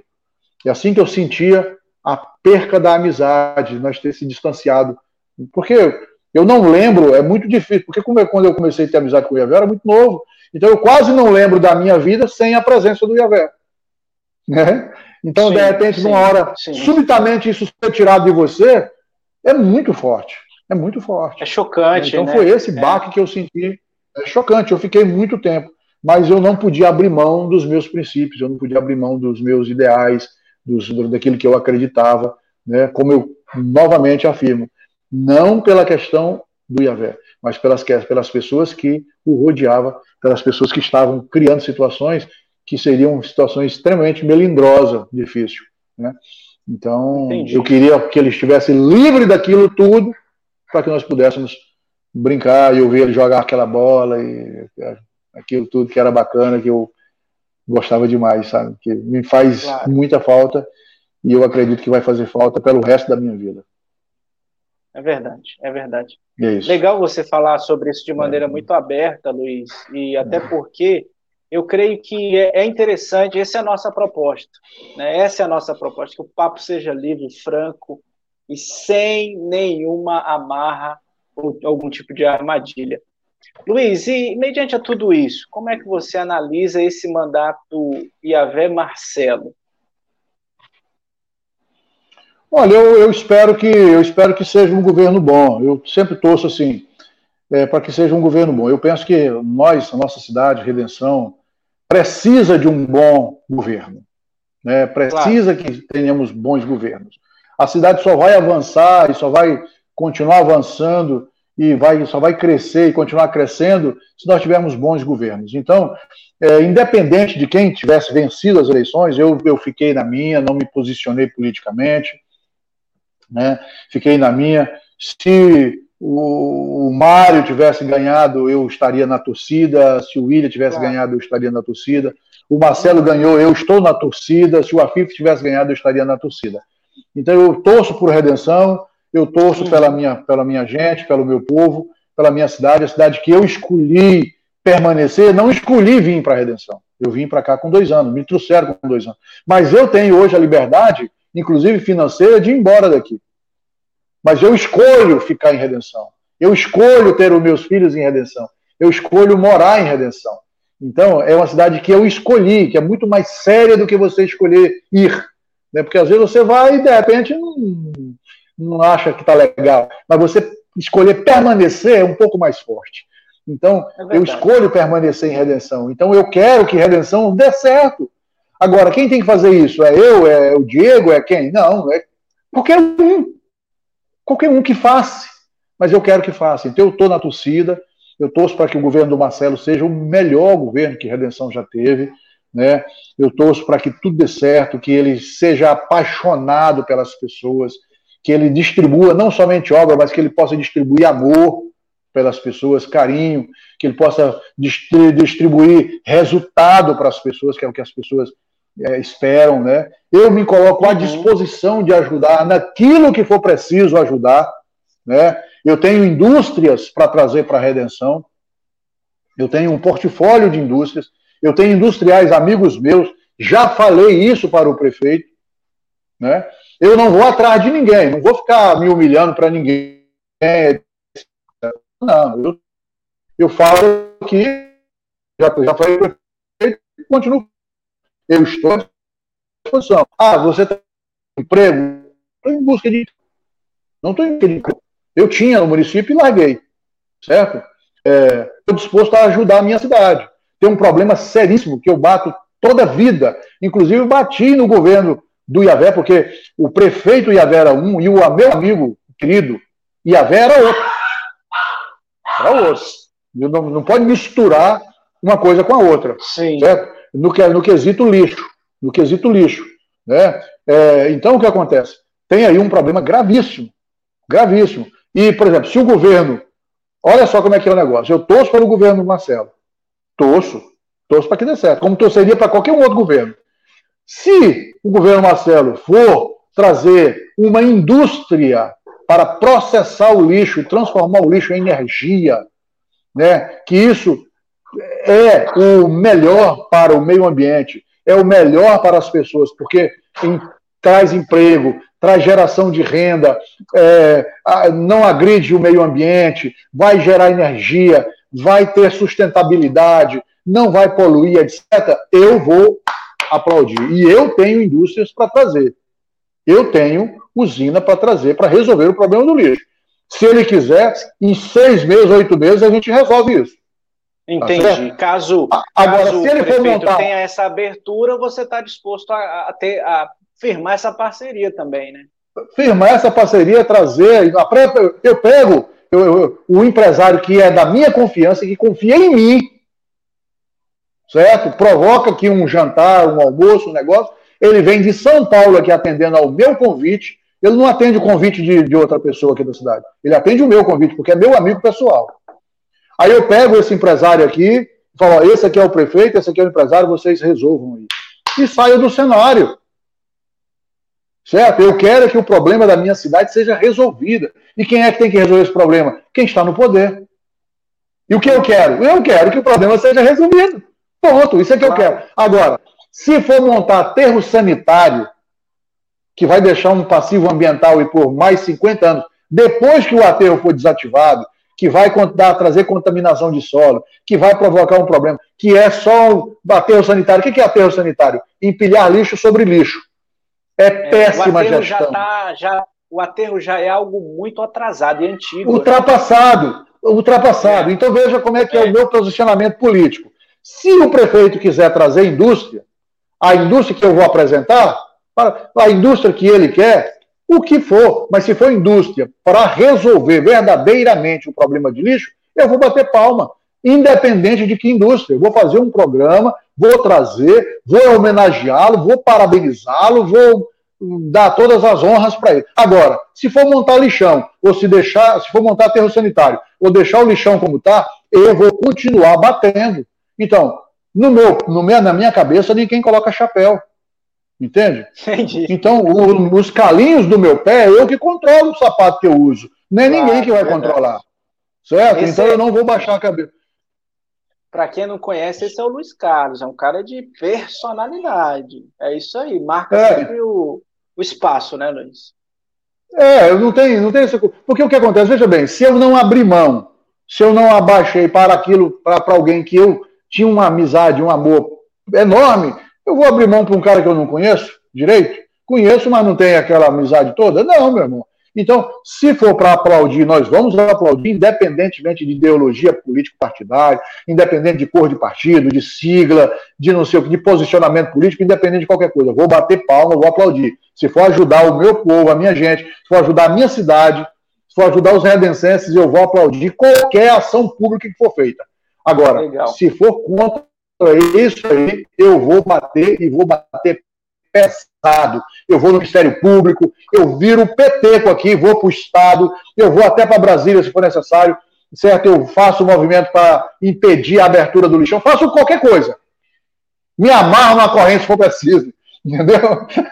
Mas vou lutar com Luiz. É, esse é o meu Isso em torno de qualquer outra situação que ofenda esses Sim. princípios. Sim, claro, claro. Compreendi. Ô Luiz, fala para nós um pouquinho como é que é essa história aí. Você é integrante da Academia Redencense de Letras, correto? Como é que você chegou lá? Como é, é que é essa sua relação com os livros, com a literatura? Conta para nós isso aí. Eu tenho três obras publicadas e eu tive uma grata satisfação né, de, de ter sido convidado a, a ser integrante, a ser membro da Academia Redencense de Letras. Eu penso que foi mais bondade do que merecimento, mas maravilha, né? Eu, de qualquer forma, eu tenho que, que agradecer demais ali os nossos confrades, né, os imortais ali da academia, da qual eu tenho um orgulho extraordinário. Eu penso que tem que teria que ter políticas públicas, inclusive para ajudar essa classe, para é, criar uma, uma oportunizar a construção de uma sede, porque é muito importante, né? Você, você observe, por exemplo, eu sempre digo, fiz uma live, até a minha, salvo engano, foi a última live que eu fiz até entrar em recesso, porque nós estamos em recesso agora, o Movimento da Redenção Queremos, e eu, eu falei da categoria que eu sou apaixonado, apaixonado, de amor hum. mesmo, se apaixonado. Eu amo todas as categorias, mas duas categorias eu, é, para mim, está acima da minha categoria, acima de todas elas. Número um, professor. Professor, para mim, Sim. é algo que eu, se tivesse que escolher uma categoria no mundo para eu colocar um tapete vermelho para ele passar, é o professor. É, para mim, o professor, porque o grande, o maior cientista do mundo, qual foi a mão que ele passou? É verdade.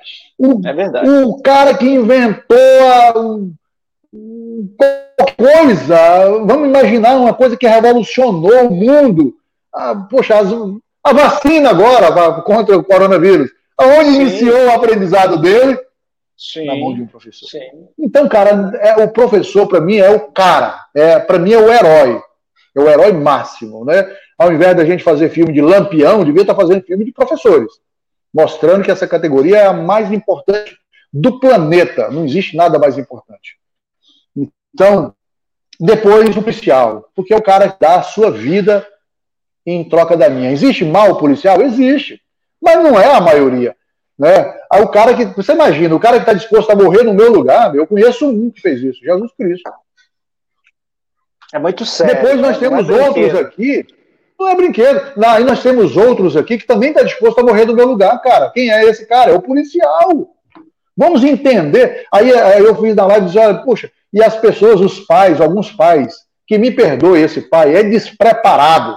Essa mãe é despreparada. Se você estiver bravo comigo, eu não estou importando com isso. Certo? Eu, não, eu tenho a minha personalidade, eu não abro mão dela para ninguém. Então, eu não importo com isso. Eu só quero que você me perdoe. Se você estiver bravo comigo, você está me assistindo. Me perdoe. Mas, se não perdoar, o pecado está sobre você.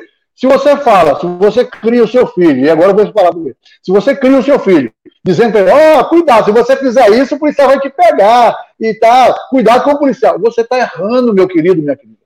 Porque o policial não é bandido. Existe policial bandido? Existe. Infelizmente existe. Deveria estar preso.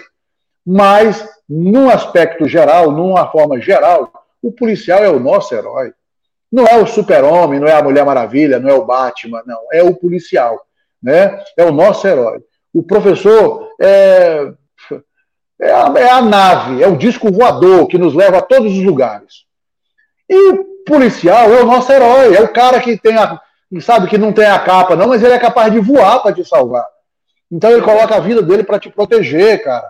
Então você não chama o policial, geralmente você não chama o policial para uma festa, para um churrasco, você não chama para o aniversário dos seus filhos. Mas se der uma confusão no seu churrasco, se der uma confusão no aniversário do seu menino, você vai chamar o cara.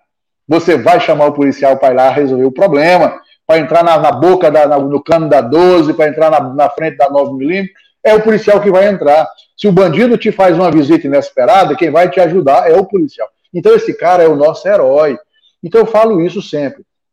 Então, olha, é... dentro dessa situação, o que foi mesmo que você me perguntou? Ah, da Academia Brasileira de Letras. então, não, aí. de letras. É, é, então o que acontece? Na academia, o que é que nós temos? Muitos professores. Sim, claro. E o que eles promovem? Educação. Pessoas que tiram tempo da sua, da sua vida para escrever um livro que vai ser imortalizado, que você vai utilizar aquilo para educar, para orientar, uma nova vida, uma cabecinha ávida de conhecimento, de querer, né? Pronta para navegar no universo que você criar. Se você criar um cenário legal, aquela cabecinha ávida vai navegar naquele cenário legal. Se você criar um cenário marginalizado, um cenário negro, escuro, aquela cabecinha vai caminhar naquele cenário ruim. Né? Então, a formação da sociedade, como é que resolve a sociedade? Com principalmente com educação. E para isso nós precisamos de academias de letra, para isso nós precisamos de professores, para isso nós precisamos de pessoas que se dedicam aos incunábulos, aos livros, né, aos compêndios, precisamos de pessoas que estejam prontas a tirar do, da, da sua massa encefálica pensamentos e transcrever esses pensamentos, colocar isso no papel para que as futuras gerações possam compreender o pensar, né? Então, porque as palavras elas vão aos ventos, essa aqui que nós estamos gravando certamente vai ficar por aí e possivelmente vai ser mortalizada se ninguém excluir. É verdade. Mas aquilo é que nós falamos em off, aquilo que nós pensamos, isso aí acabou. O passado, o tempo, é o patrimônio mais perecível que existe no mundo. Ninguém, o homem mais rico do mundo, não é capaz de comprar um segundo a mais de vida. Né? Um milésimo de segundo a mais de vida.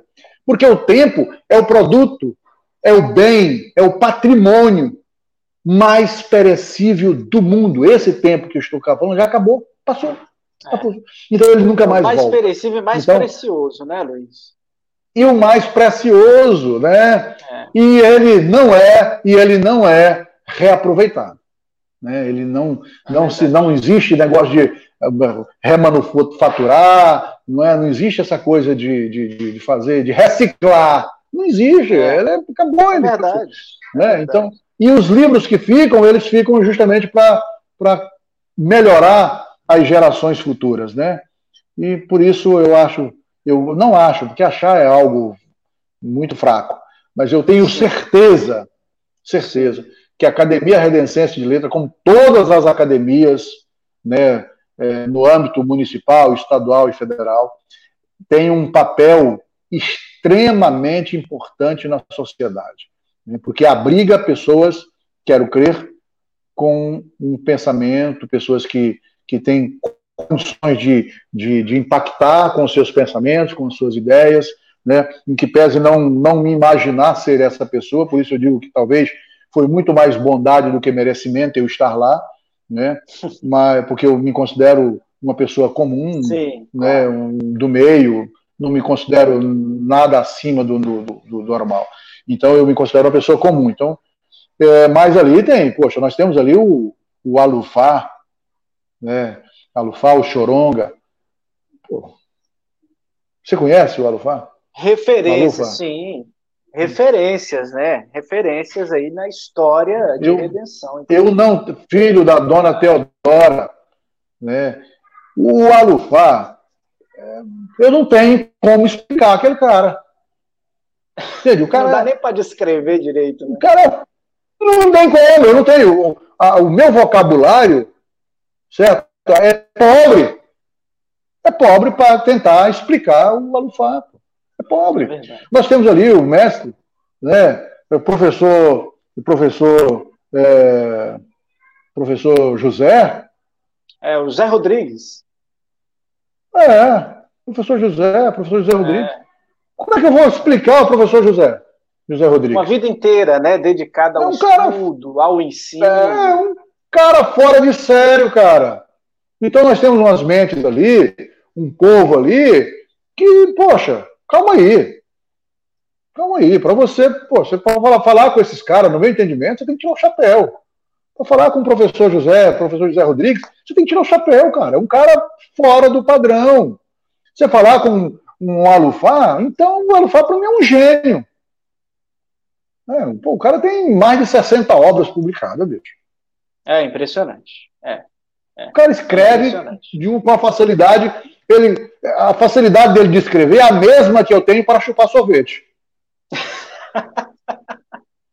Escreve por instinto, né? É por sobrevivência, né, Luiz Carlos?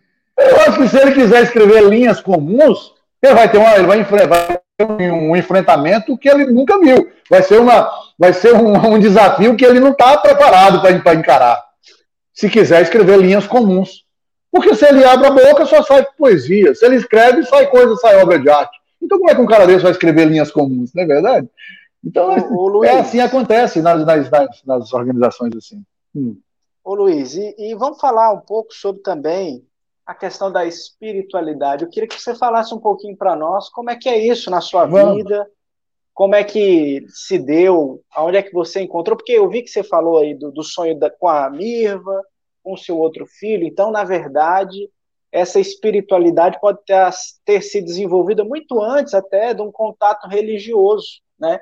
Eu queria que você falasse para mim como é que se deu esse negócio aí na sua vida, como é que é isso? É assim, eu, como você sabe, já falei aqui, eu cresci, eu cresci aqui na cidade de Redenção, né? E naquela época ninguém imaginava essa questão de, de, de religiosidade. Naquela época você pensava em trabalho e trabalho e se defender das balas, entendeu? Não tinha esse negócio de. o seu negócio é. Eu sou, eu sempre digo, eu sou um sobrevivente. Você tinha que sobreviver. O cara que chegou aqui em 1972, criança, que viveu, cresceu dentro de botecos, como eu cresci, Sim. misturado com peão no meio do mato, entendeu? Enfrentando, é, acompanhando os enfrentamentos dos mais diversos. Então, é, de família pobre, não é brinquedo, não. Engraxando na rua, fazendo. Então, não é brinquedo, não. Então, na verdade, eu sou um sobrevivente. E naquela ocasião, ninguém falava em negócio, ah, porque eu era católico. Não tinha negócio de católico, de evangélico, não existia nada disso, não. Existia, lógico, mas eh, o meu meio não praticava isso. O meu meio Sim. não praticava isso. Sim. O negócio era acordar de manhã, todo mundo, a galera ia trabalhar, e chegava cansado, e no final de tarde é, ia dormir, no final de semana ia assar um churrasco, tomar pinga e bater moda de viola. O negócio era esse, resumiu o negócio. E se defender quando era ameaça, tinha a vida ameaçada e espalhava uma meia dúzia de tiro aqui, uma meia dúzia de tiro ali, e pronto, era isso que acontecia. Era um ambiente então, cara, foi assim árido, que eu cresci. Muito ríspido, né? É, é era muito ácido, muito nervoso. É ácido, né? verdade. É. então, o que acontece? É, depois, lógico, eu fui crescendo e tal, comecei a trabalhar e aí entra o Iavé novamente. Eu conheci o Espiritismo através do Iavé. Olha só. E frequentei ah, a casa espírita. espiritual, então, foi mais por essa linha no início. Foi, foi por essa linha aí. Na verdade, a minha iniciação quase em quase todos os aspectos foi com o Iavé ou com o Mauro. O Mauro era um funcionário que o Iavé tinha, um cara que eu era apaixonado por ele, um cara que me ensinou muito, inclusive me deu muitos conselhos, foi um grande orientador meu, certo? Um cara que já faleceu, faleceu num trânsito, num acidente de trânsito aí de Conceição para cá, que me fez muita, muita falta. Então, era um grande orientador, um cara maravilhoso. Tinha os problemas dele, mas sabia dar a boa orientação. Depois foi se livrando dos problemas dele e aqueles conselhos que ele me dava acabou servindo para ele e virou um cara espetacular, fantástico. Uhum, então, o que acontece? Eu, eu, venho, eu venho desse, desse berço, sabe? Né? Quando você vê na Bíblia, crescido, é, Paulo, crescido aos pés de Gamaliel, eu fui crescido aos pés desses mestres aí que me ensinaram muita sim. coisa, né? Sim, ah, o Avel, o Mauro, me ensinaram muita coisa. Porque eu era um menino sem conhecimento quase nenhum, né? Então, é, eu fui para o Espiritismo, aprendi o Espiritismo kardecista, né? Então, para você que não conhece o Espiritismo kardecista, não tem nada de, de magia negra, não tem nada de rituais, de galinha preta, de não sei o que, de vela, uhum. nada disso. É totalmente diferente, os encontros, e é interessante que você conheça, porque é importante conhecer todos os segmentos, é importante conhecer o budismo. Né, e tá. Bom, depois, eu, é, por uma tendência, por uma tendência, eu conheci alguns amigos e eu comecei a deixar crescer aqui uma Ramsatra, que é uma trancinha que se utilizava, e disse, eu me apelidava. Bom, aí eu achei interessante é, a religião Hare Krishna. Eu achei é bacana mesmo, esse nome, cara. Hare Krishna. É. Ah, então eu vou estudar o Bhagavad Gita e vou ler os Vedas. E eu vou ser Hare Krishna. E eu achei bacana. Eu ia para Goiânia, ia para o tempo, ia para o tempo foi o tempo Hare Krishna e recitava o mantra Hare Hare Hare Krishna Hare Hare Hare Rama Rama Rama Hare Hare é. que louco, eu não sabia disso. e eu deixei a Rama é, eu deixei a Rani Satra crescer e eu dizia que eu era Hare Krishna né? Uhum. E, bacana, achava bacana, por uma questão de, de, de, de sei lá, de de modismo, né? filosofia, né? né? Modismo também. É, de filosofia, de querer viajar, aquela mente, sabe, cheia de pensamentos e ideias. E aí eu, inclusive, na, aí eu, pá, não sei o quê. Aí eu já pensei em escrever, comecei a escrever as primeiras coisas, porque eu tenho alguns, vários livros que não foram publicados ainda. Inclusive um que trata da Gênesis Apocalipse, que, traz algumas teorias aí, teorias malucas aí, que estabelece, inclusive, a terceira via da criação né, onde está o criacionismo que provém de, do barro e Adão e Eva sendo os primeiros habitantes da Terra, e o pensamento darwinista da evolução das espécies, eu trago um conceito número 3 que, oh. que concilia esses dois, esses dois, esses dois pensamentos, e está isso já escrito num livro que eu fiz há, sei lá, uns 20 anos atrás, e que ainda não foi publicado. Então, assim, talvez, quem sabe, um dia eu possa até publicá-lo. Mas eu acho que impactaria muito e não tive coragem de publicá-lo. Eu admito.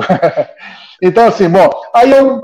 Pô, aí depois eu é, achei que aquele, aquela coisa de, de, de Hare Cristianismo era muito filosofal e, e acabei dizendo, poxa, não dá para mim não. Então, quando eu estava em Redenção, eu eu, eu acabava ficando nesse misto de ser espírita e ser Hare Krishna e aquela coisa tal. E aí, mais no, meu, no, no, decorrer da minha vida, já com os meus. É, bom, eu tenho 50 hoje, eu acho que com os meus 30 anos por aí, um pouco menos, é, acho que uns 30 anos, eu conheci, assim, de frequentar, de ir, de ver e tal, a religião evangélica, né? E eu tive assim, bom, eu tinha tido contatos que eu acredito ser contato com o Espírito Santo, porque eu me sentia assim como um, um poder enorme. Eu comecei, porque eu sempre tive assim na minha, na minha cabeça que em qualquer lugar que eu estivesse, eu sempre fui apaixonado por Jesus Cristo. Eu conhecia a história e era apaixonado. Então eu eu pensava, cara, e foi por isso que eu não fiquei no Hare Cristianismo, porque não tinha a figura de Jesus Cristo lá. Então eu achei meio estranho aquele negócio, sabe? Eu falei, Poxa, mas peraí, velho esse cara aqui, o Krishna, é um cara legal, ele faz coisas, mas é uma viagem muito maluca. Para eu ficar bacana aqui com a minha Ramsatra e com as menininhas, até que é legal. Mas dentro de um pensamento realmente espiritual, parece que tem alguma coisa que não bate. Está faltando alguma aí, coisa aqui, né? Está faltando alguma coisa. E aí não deu para permanecer ali. Aí Sim. eu preferi é, buscar alguma coisa que, que, pudesse colocar Cristo como cenário, né, cara, dentro do como ator principal. E, e aí eu achei isso na religião evangélica, onde eu percebi que aqueles contatos esporádicos que eu tinha daquela sensação, aquela coisa de crescimento, aquela coisa que você dá aquele misto de querer chorar e querer rir, querer pular e querer voar e querer falar alto e querer chorar e pensar, aquilo ali eu podia sentir com mais frequência. E foi isso que me apaixonou. Então eu aí eu fui estudar a Bíblia mais profundamente. Eu já conhecia a Bíblia, já tinha pesquisado, porque na, no, no, no espiritismo kardecista você tudo é por base na, nos conceitos bíblicos, né? Também pega o carregador, por favor. Então eu, eu, eu, eu, eu já conhecia a Bíblia sim, não tão sim. profundamente. E aí eu fui uhum. me, realmente estudar mesmo, e de capa a capa, e inclusive o enderecinho da editora, e fui lendo e pesquisando, e etc e tal. E fui me apaixonando, fui me apaixonando, e percebendo que mesmo com as filosofias, mesmo com as histórias assim que pareciam histórias, é, eu acho que não tem energia aí é, mesmo vai ter que pegar uma extensão e colocar ali, tá? A bateria tá indo e eu estou ajeitando aqui para a gente colocar uma. Então, assim, é, me parecia ser mais alguma coisa que eu pudesse acreditar mais. E disse, poxa, eu vou, eu vou por aqui. E fui cada vez pesquisando mais e fui, mesmo aquelas coisas que me pareciam um pouco de viagem muito maluca, eu comecei a perceber que existia um motivo e fui entendendo que a ciência falava sobre aquilo Naquela época, ainda a ciência entrava em muita discordância com a Bíblia. Hoje, essa discordância é quase que zero. Né? Ainda existe, lógico, um, um viés de pensamento é, filosófico e acadêmico, científico, que ainda tenta trazer a cada dia isso acaba né, por cá. E aquilo eu achei mais consistência. disse, cara, eu vou por aqui. E acabei Ô, Luiz, pesquisando e iniciando ser um pesquisador desse assunto. Sim. Hum. E dentro dessa, desse contexto de espiritualidade, me responda a seguinte questão: você acha que uma espiritualidade bem definida influencia positivamente a vida de uma pessoa? Como é que você vê isso? Eu não acho, eu tenho certeza. Eu tenho certeza. Olha, é... bom, o que acontece? Primeiro, é digamos assim, o, o esporte, por exemplo, me livrou de um caminho escuro, de um caminho ruim de bebida, de droga. O esporte me fez, porque eu não conhecia a religião. O esporte Sim. me tirou desse caminho ruim. Depois, o esporte, depois do esporte, eu não como eu seguia não conhecendo a religião, pessoas, exemplos, me tiraram de muita coisa ruim, porque naquela época tinha muitos é, pistoleiros, muita coisa uhum. terrível. Então, sabe, era a época do não levar desaforo para casa, e a honra se lava com sangue. E eu cresci nesse universo. E exemplos, pessoas do bem, me tiraram de seguir num caminho desse nível aí. Mas o caminho mais forte que me levou a desviar de muitos problemas, né, foi justamente a espiritualidade.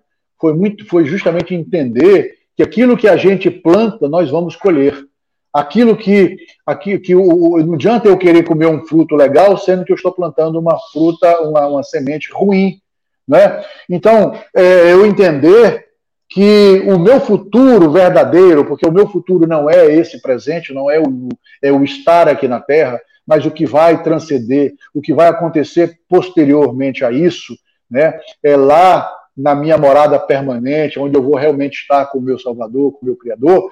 Então, onde eu vou estar, né? É o que eu estou plantando, que que alimento eu estou colocando nas minhas entranhas, a fim de que eu possa sobreviver à custa desse alimento no futuro. Sim. Então, isso é que verdadeiramente me fez é, desviar de muitas coisas já no meu tempo de maturidade, né, onde eu poderia, de repente, agora entrar em embrulhadas, aceitar caminhos escusos, aceitar né, coisas com, que traz mais facilidade, que a Bíblia deixa claro para nós que são os caminhos largos, né?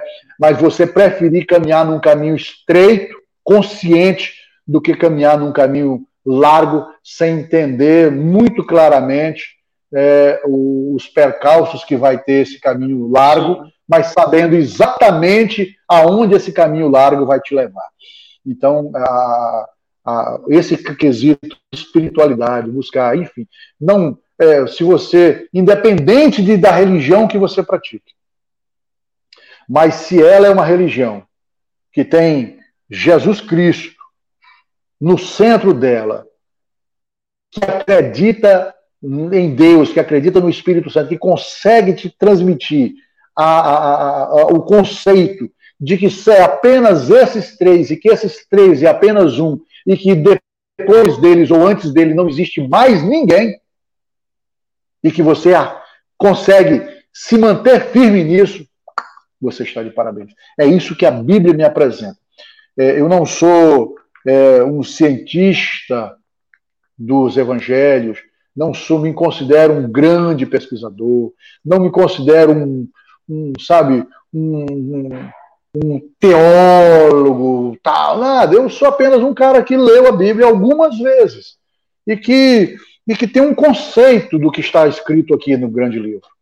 Então, com base nesta minha pequenez, neste meu saber que estou muito aquém de muitos que estão nos assistindo agora, né? quer dizer, é, e que, que sou muito menor né, do que muitos que estão nos assistindo. Que eu não sou o cara mais próprio, mais preparado para dar esse conselho. Talvez eu esteja dando um conselho, pingando uma gotinha num oceano. Mas essa gotinha que eu represento, eu quero dizer que se você tem o conceito de que Deus, que Deus é acima de tudo, de todos, que Deus é, é a expressão máxima do seu pensamento, que os teus filhos não estão acima dele, que a, o amor que tu tem pela tua esposa, pelo teu esposo, não está acima dele, o amor que você tem pelo teu trabalho, pelo teu dinheiro, não está acima dele, e que esses três é um só, e que esse um só é tudo na sua vida. Fechou. A sigla do Que interesse. maravilha. A sigla Ô, Luiz, que, que, que maravilha te ouvir, cara. Te ouvir. Já a gente consegue identificar em você com essas palavras uma sinceridade, uma transparência, e que de verdade isso. Te, é, eu vi uma vez um, um pregador falando que o evangelho, quando encontra um coração, é como se fosse uma carreta atropelando uma pessoa. É impossível que a sua estrutura mental, Amém. física, emocional e de alma permaneça a mesma. E eu vejo que é assim contigo. Você fala com paixão, você fala com, com realmente comprometimento. Isso é lindo, cara. Muito bonito. É, é... E, e, olha, Luiz, eu tenho certeza que a gente tinha muito mais papo para falar, porém, nós vamos deixar para uma outra oportunidade. Nós vamos conversar de novo em outro eu momento, eu tenho certeza vamos. disso. Eu queria que você deixasse um recado final aí para os nossos nossos internautas, Amém. telespectadores ou ouvintes, que o nosso, nosso podcast vai ser postado também no Spotify e vai estar no YouTube e no Instagram. Manda um recadão aí. Certo. Então, eu quero agradecer, antes de tudo, ao meu Criador, porque sem a permissão divina, sem que Deus tivesse permitido, eu ah, Jesus, eu não conseguiria nem respirar, né? Eu não tenho controle da minha vida. Então, eu quero dar todas as honras, todo o crédito a Ele. E quero te agradecer, Diego, por acreditar, por me convidar, me senti extremamente honrado. Lógico, acredito que não sou merecedor de tanta honraria, mas é, pela misericórdia eu aceito. E, né, e Quero te agradecer por me convidar, quero agradecer e parabenizar os seus seguidores por estar seguindo você, que é uma pessoa que eu acredito que tem um caráter admirável, respeitável, eles estão seguindo e quero dizer que estão fazendo certo em estar seguindo você. Né? Eu também acompanho o seu material e, e te desejo a maior sorte do mundo. Quero pedir a Deus para que esteja na casa, nos lares de cada uma dessas pessoas que está nos acompanhando, tanto é, de forma audiovisual, né, o áudio somente, o visual e áudio, mas que todos eles sejam agraciados por esse amor infinito que pela misericórdia nos alcança e esse amor ele, ele não, não se mede e sempre tem espaço para mais um, sempre tem espaço para mais um. Então que ele possa abençoar ricamente vocês, porque a promessa dele é essa benção sobre as nossas vidas. Se você estiver fazendo, praticando o certo e dentro de um padrão correto, você não se preocupe, porque a Bíblia diz que a benção te alcança. Então eu peço a Deus para que essas bênçãos possam alcançar você neste momento, nesta hora. Eu quero agradecer cada um de vocês, pedir para que vocês permaneçam sempre buscando a melhora, porque a única coisa eterna é a mudança, nesse aspecto humano falando. É a mudança. Então mude, mude sempre para melhor. Que Deus possa facilitar e acompanhar essas mudanças e te abençoar para que essas mudanças sejam positivas e que possam impactar pessoas e principalmente a, a tua família. Porque muitas pessoas e os teus vizinhos, etc. Muitas pessoas querem praticar missão, querem ajudar as pessoas lá no país tal, no estado tal, não sei o quê, na África, etc. E às vezes esquecem dos seus irmãos aqui mais próximos, esquecem de pregar, de praticar o bem para os seus familiares, para os seus vizinhos, para o setor mais próximo, esquecem disso e querem fazer missão lá não sei aonde. Então você tem muitas pessoas que estão próximo de você, te olhando, e todos nós somos um espelho. Todos nós. Todos nós, se você medir, todos, do grande ao pequeno, tem sempre uma âncora aqui no ombro. E essa âncora, alguém está segurando na corda dela. Isso quer dizer que alguém está se baseando em você. Ou alguma criança, ou algum idoso, ou um parente, ou um vizinho. Alguém está te observando. E para esta pessoa, você pode fazer a diferença. E se você fizer a diferença, ainda que seja para uma pessoa só, a sua vida já valeu a pena. Então, que Deus possa oportunizar uma vida de merecimento e uma vida que possa fazer a diferença, ainda que seja para um grupo pequeno de pessoas. Eu agradeço imensamente a todos e fico aqui à disposição. Muito, muito, eu, muito, gente muito que agradece, que. Luiz. A gente que agradece você, muito obrigado pela sua participação aqui no Papo Livre Podcast. Rapidamente agradeço a UNAMA, Universidade da Amazônia Polo Redenção, ao, ao Granja, ao Abre Pet, a loja pet mais tradicional de Redenção, e também o Gênio Centro de Estudos, o curso pré-vestibular aqui em Redenção do Pará, que são nossos incentivadores e patrocinadores. Muito obrigado, Luiz Carlos. Teremos outras oportunidades. Olha, o papo Amém. foi sensacional. Eu tenho certeza Amém. que você que nos acompanhou até aqui gostou muito. Estamos juntos. Até o próximo episódio do Papo Livre Podcast. Tchau, tchau. Que Deus abençoe, Diego. Tchau, Redenção. Tchau, Brasil.